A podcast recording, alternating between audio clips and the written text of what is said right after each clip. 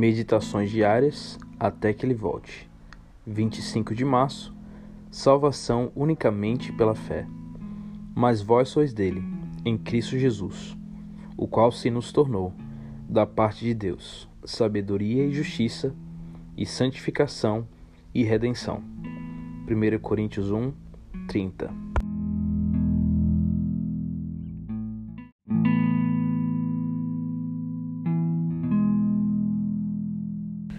Quando o pecador compreende que em Cristo ele é aceito, é iniciada em sua vida a transformação do Evangelho. A santificação se baseia firmemente na justificação. Do contrário, acabará sendo deturpada e mal interpretada.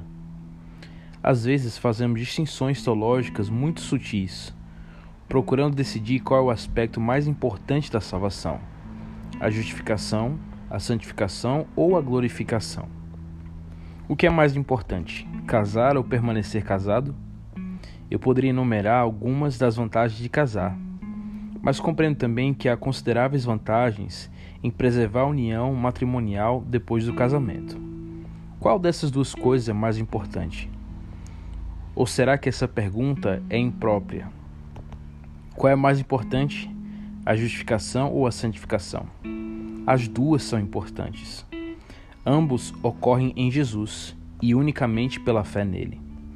Não estamos dizendo que as obras não são importantes, mas que o método para a salvação é unicamente pela fé.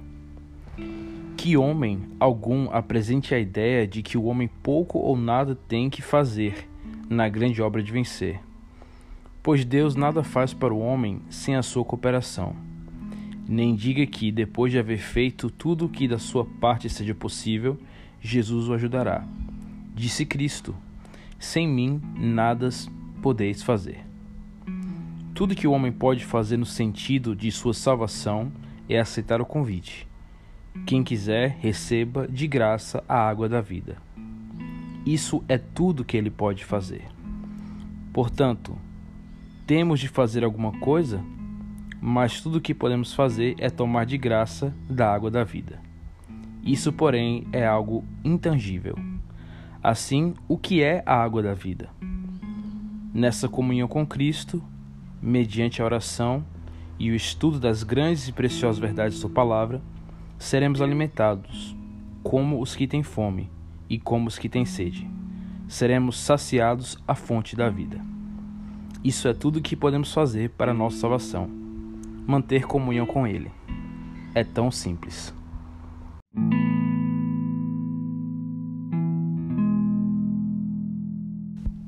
Que Deus te abençoe e tenha um bom dia.